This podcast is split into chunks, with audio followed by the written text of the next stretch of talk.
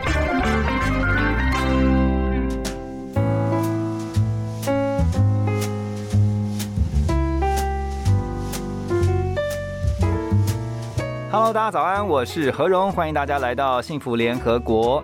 每周一到周五的早上九点到十点钟，我在 FM 一零二点五幸福广播电台 TR Radio。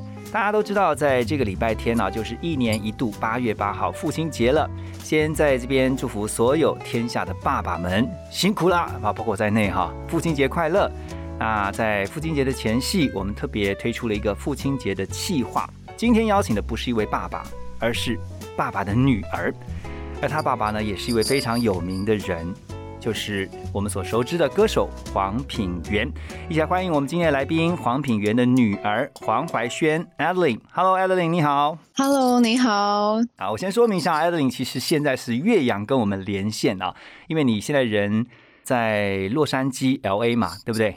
嗯，对，然后你要准备八月底去念大学了，好快哈、你你要念的是这个纽约爵士音乐学院是吗？对，好，我要讲一下啊，这真是很有趣的，就是你其实很早就想要去念音乐相关的这个学程，然后呢，想要去美国念大学，所以你高中念了一学期就申请在家自学，然后你苦读四个月就考到高中同等学历，跳级申请到美国纽约爵士音乐学院的奖学金，对不对？嗯，对。然后你本来二零二零年就要到美国念书的，可是因为疫情的关系啦，是的哈。那现在，啊对啊所以你都疫苗都打了，对不对？然后现在就，呃、现在就第一季而已，还有第二季这样子。然后八月底就要去学校报道了。对，那你从小就对音乐是很有兴趣吗？呃，其实最小时候开始其实不是音乐，其实是美术，就是嗯其实是画画这样。嗯哼，对，然后是后来也不知道为什么就开始弹钢琴这样，然后后来对音乐就越来越有连接，越来越热情，嗯哼。就开始比较专注在音乐上面这样。你觉得你在音乐方面的天赋跟爸爸有没有关系？呃，我觉得多多少少应该会有一些就是基因的遗传吧，或者是爸爸他的工作有时候可能会带我们就是去跟乐手老师见面啊，或者是他的演出啊，或者是乐团团练啊什么，嗯就是小时候这样子看，一定都会耳濡目染啊什么的，所以一定会有多多少少一定会有一些影响。嗯哼。但我觉得嗯天分的话，就是应该，如果你都不去练习，或是你不去试着去找，或者是你没有心的话，你是不会发现到你有天分这件事情的。嗯所以我是我是觉得还是要靠练习跟努力，你才会去找到天分。这样所以你从小就学了很多乐器嘛？因为我看到资料上面你是精通钢琴、吉他、长笛、萨克斯风。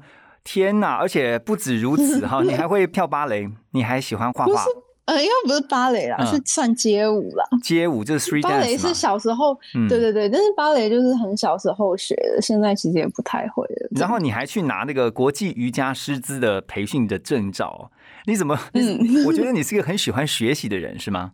是啊，就是我觉得对啊，就很喜欢学习这样。嗯，好，因为我想有一句话是这样说的啊，就是女儿永远是爸爸的前世情人，爸爸应该从小就很疼你哈。哪个爸爸不是？哪个爸爸不是？我们比较看到的都是黄品源在荧光幕前的样子，就是比如说他主持节目，他唱歌。可是你看到的就是在家的黄品源爸爸。平常在家里面，爸爸会很严格吗？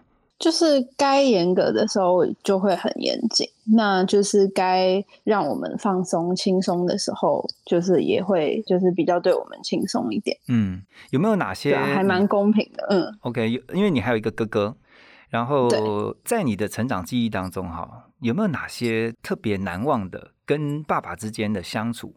有哪些特别难忘的一些故事？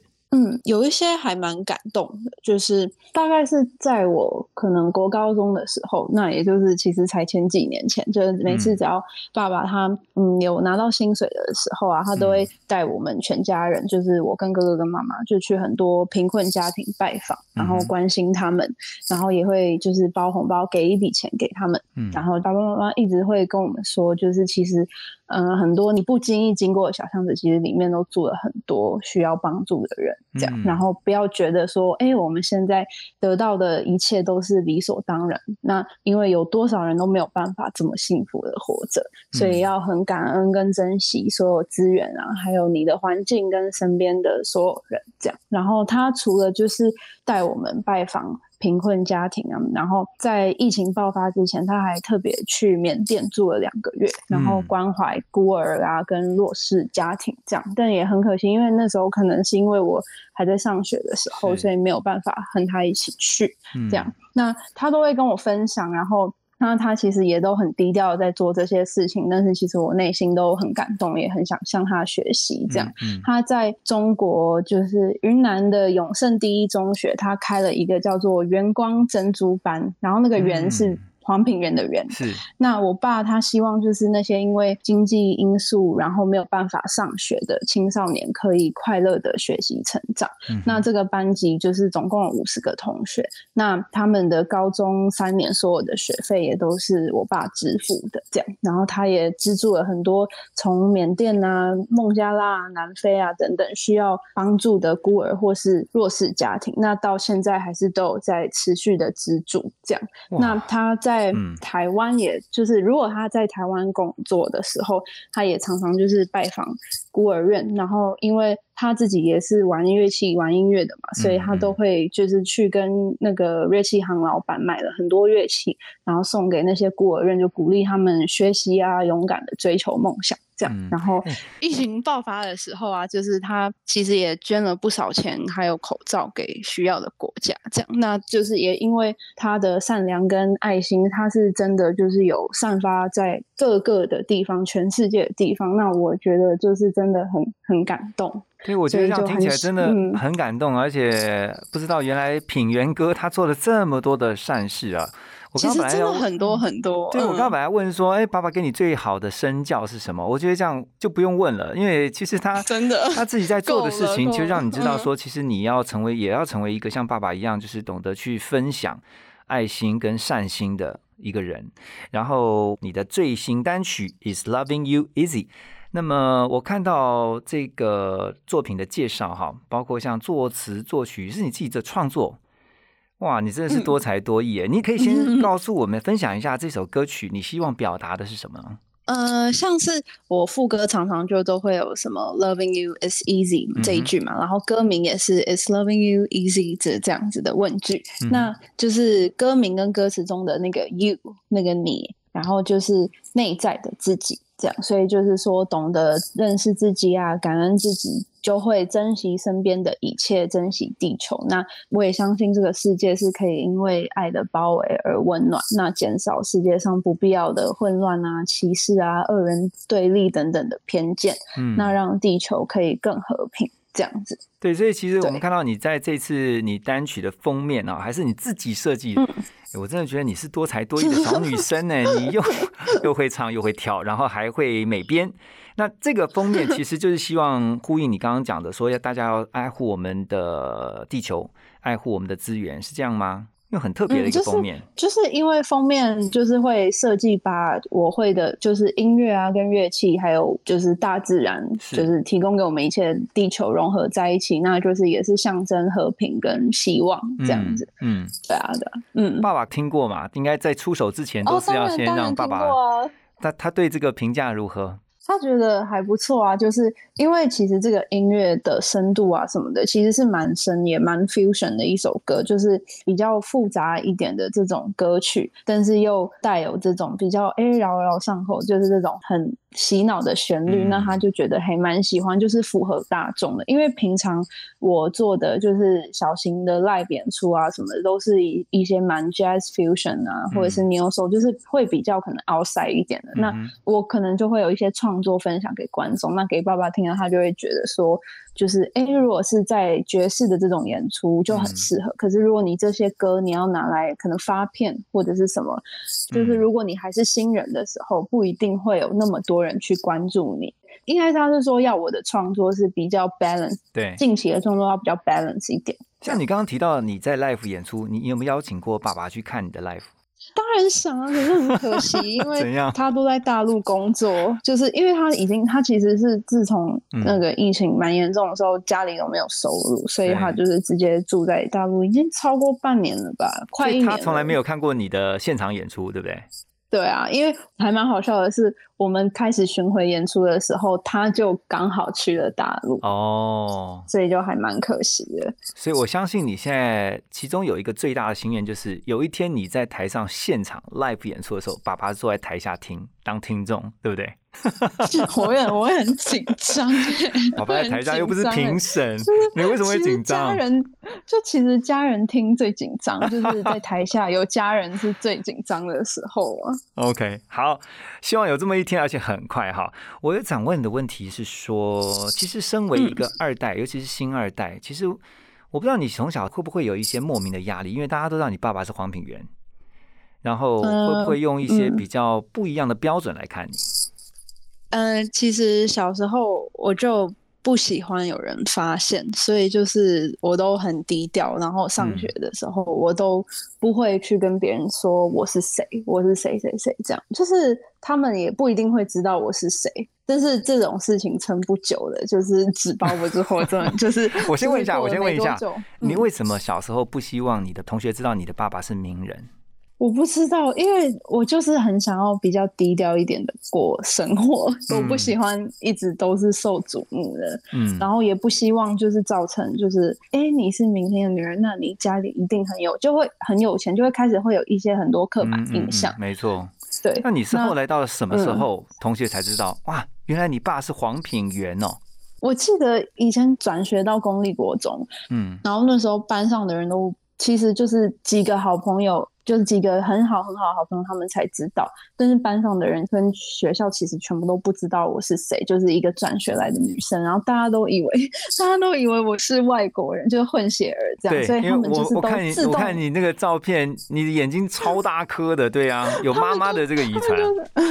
他们就自动以为，哎、嗯我是，他们都自动带入，就是觉得，哦，爸爸就是美国人，就很好笑。那我也其实也不多解释，我就嗯就是说，嗯，这样。这边我帮你解释一下啦，因为像 Evelyn，、嗯、因为呃妈妈是泰鲁格族嘛，还有有对她是呃一些荷兰的血统，所以其实就是是就是你长得就是一个像混血儿的这个外貌，对不对？难怪会被人家认为说是爸爸是外国人，就不知道你爸爸是其实是标准的汉人的那种单眼皮，对不对？真的，哎这样也好，蛮好伪装的、啊，对啊。嗯，最后就是别的我不认识的老师，他就跟一整个那种全校的合唱团就说对：“哎、原来那个班上的女生是谁谁谁的女儿。”那因为那个是可能国中整个三年级的人嗯都有，所以后来整个合唱团同学就哇都吓一跳，然后就传传传，然后就是嗯。全校都知道，然后有时候不认识的还会就是可能到走廊，然后特别到班上去看我啊，或者嗯是什么，就会有很多，或者是就是走在路上，然后可能就会说：“哎、你就是那个谁谁谁的女儿。”就是就那你那变成哎。你会不会？那你会不会有嗯压力？你觉得当时不会有压力，嗯是不会有压力，只是我真的是比较想要就是很自在的生活嘛，就是不想要有那么多的瞩目。关于这一点呢、比如说平常爸爸妈妈是怎么跟你，就是在这个事情上面，就是说啊，你是是这个明星的小孩，所以呢，你到学校，他们会不会跟你聊这些事情？嗯，我妈是会说，就是不要特别去跟别人说你是谁谁谁的，就是不要就是特别去讲。嗯，对，然后就是我们也都是算偏低调的，就是我们自己的那个社群媒体啊，也都不太会发家人的 照片什么的。那爸爸会不会 complain？为什么为什么我都不能进到你的照片里面？没有啊，他的那个 po 文里面也都没有哦他也照片，就我就觉得，我们就觉得我们家人就是我们自己的私生活，那我们嗯自己的回忆我们自己保存，这样。嗯我想问是在你的成长记忆过程当中，就说你们父女之间常常会聊些什么样的话题？除了音乐，音乐当然一定会聊嘛，对不对？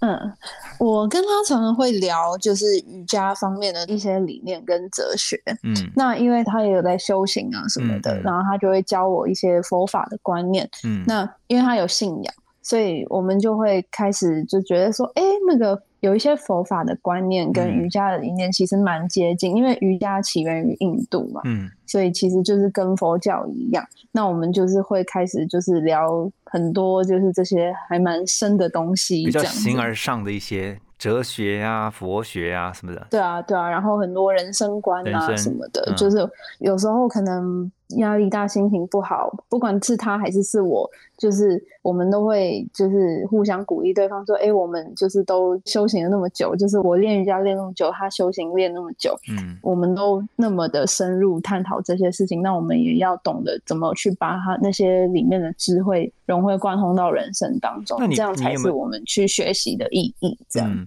那你有没有记得爸爸曾经跟你讲过哪一句话，就是你印象非常的深刻？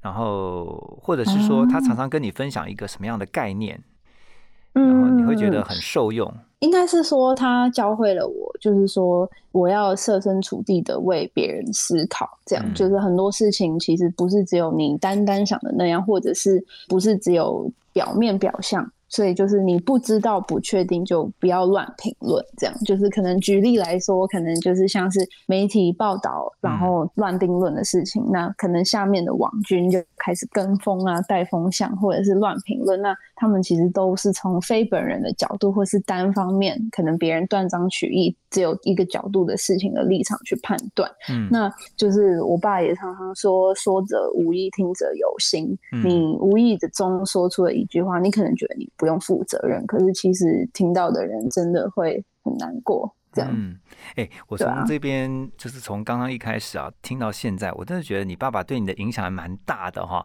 如果要嗯形容的话，你会觉得你的爸爸黄品源他是属于什么样类型的爸爸？应该是智慧型，然后不是贤惠的那种，是智慧 人生中智慧的，嗯比较有远见啊，然后可能比较自在心的一个家长。他是很开明的那种家长吗？就是很尊重你做的选择啊，什么嗯，常常都会说随缘啊，随缘。随缘。所以你，所以你看嘛，从一开始讲说你高中念了一学期，你就在家自学了。我相信很多嗯爸妈觉得，嗯、你你在干嘛，对不对？但是你已经很清楚告诉爸妈说你要到美国去学音乐，所以他们也很尊重你。嗯所以我觉得其实你的爸嗯妈都是属于很开明的父母哈。但我觉得他们很开明，是前提是你要有证据，或是你要有能力说服他们，他们才会接受。所以其实一开始我跟他们说我要自学，就是高中根本连一学期都还没念完，嗯那他们当然就都很不同意啊。可是就是嗯是我最后我自己去证明了自己，然后我自己去跟教育局申请啊什么的，嗯打了五千字的报告，然后整理出来，然后给爸爸妈妈看。那他们签字的时候，他们就是也是还是很不支持。那一直到我花了四个月去把这些东西考掉，去考到国际证明的高中同等学历的时候，他们才觉得说，哦，原来你是一个。很有自律性的女孩，而且你是认真的对，但是之前他们完全都不同意，也不看好我这样。所以他们本来是希望你就是照着，比如说高中念完，然后去念大学，然后也许在研究所去出国深造，这样是吗？对，就是比较传统的走这样子。嗯，对啊，他们就觉得学生就要该有学生的本分，这样子。嗯哼嗯哼。不过你后来证明了，其实你是有计划的，然后也让他们放心。那爸妈应该会觉得，哇，这个女儿怎么一下就长大了？会不会？应该就觉得说，天哪，这个还是女儿吗？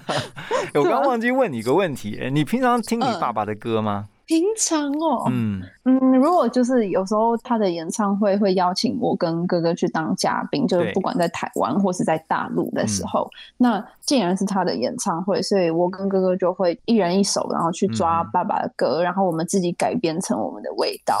那那个时哦候在挑选爸爸的歌的时候，还有在练习的过程中，就会一直听一直听他的歌，这样。你爸爸黄敏儿的作品很多，那你最喜欢哪一首歌？很多很多如果只能讲一首，一首哦，嗯，你等一下、哦，你最喜欢的我想，我在想那个歌名，我知道很多，对不对？就是像我们刚刚有播到的，像小薇，还有这个以前大家非常知道这个经典的《你怎么舍得我难过》啊，嗯诸如此类的，人家作品太多了。我很喜欢、嗯这首，好像没有到很红，但是嗯这首叫做《未曾留下地址》。未曾留下地址，嗯，为什么特别喜对，欢首？这是我，因为他这个音乐本来就已经很不是那种一般的流行歌的嗯曲式，他这个曲风有点有点接近古典啊，然后就各种音乐的元素都有混在里面。嗯哼，然后他这首其实也是蛮深的东西。那他说他写这首歌，如果我没有记错，为什么的话，他是跟我说他做梦梦到一对男女的情节，这样子，嗯就是好像他们一起私奔吗？还是我忘记？但是他梦到的，然后嗯后来。他们两个好像最后不幸的就是是可能自杀或者是身亡什么的，所以这首歌才叫做。对，最后才叫做未曾留下地址，这样、哦 OK，很感动的一首歌。好，今天我觉得很开心哦。其实透过女儿的角度来看看她的爸爸，呃，黄品源的女儿黄怀萱 Ellen 在我们的节目当中分享了很多跟她爸爸之间的一些成长的记忆。那最后呢，因为是八月八号父亲节哈，我想在最后有没有一些话是想跟爸爸说的？然后我们到时候呢播给爸爸听。嗯，我想跟他说，就是非常谢谢你，就是告诉我们很多就是人生上面的一些智慧啊，还有一些观念。那我也看到了你的善良跟爱心是真的散发到全世界的。嗯那我觉得我也要向你学习，就是继续再让这个世界更美好。这样嗯好，我最后多问一个，爸爸对于你未来的那个男朋友也好啊，你挑这个老公也好，他有没有什么给你一些意见？我跟你讲，爸爸都会问这个啦，他就说随缘呢，就随缘哦。好，那我们今天节目就知道一个结论了。品源哥就是是随缘。人生就是两个字随缘。好，非常的谢谢 Evelyn 啊，黄怀轩啊、今天在我们的父亲节特别计划聊他的爸爸。我们最后要把这首歌曲也是 Evelyn 的推荐啊，送给爸爸的这首歌曲是 Not Alone，因为刚刚聊聊到说。爸爸喜欢这个，就是他的很厉害的吉他，所以这个也是一个 band 他们的演奏曲，在最后呢送给黄品源、黄怀轩的爸爸，也送给所有的听众。谢谢 Evelyn，谢谢你，谢谢，谢谢大家，拜。拜拜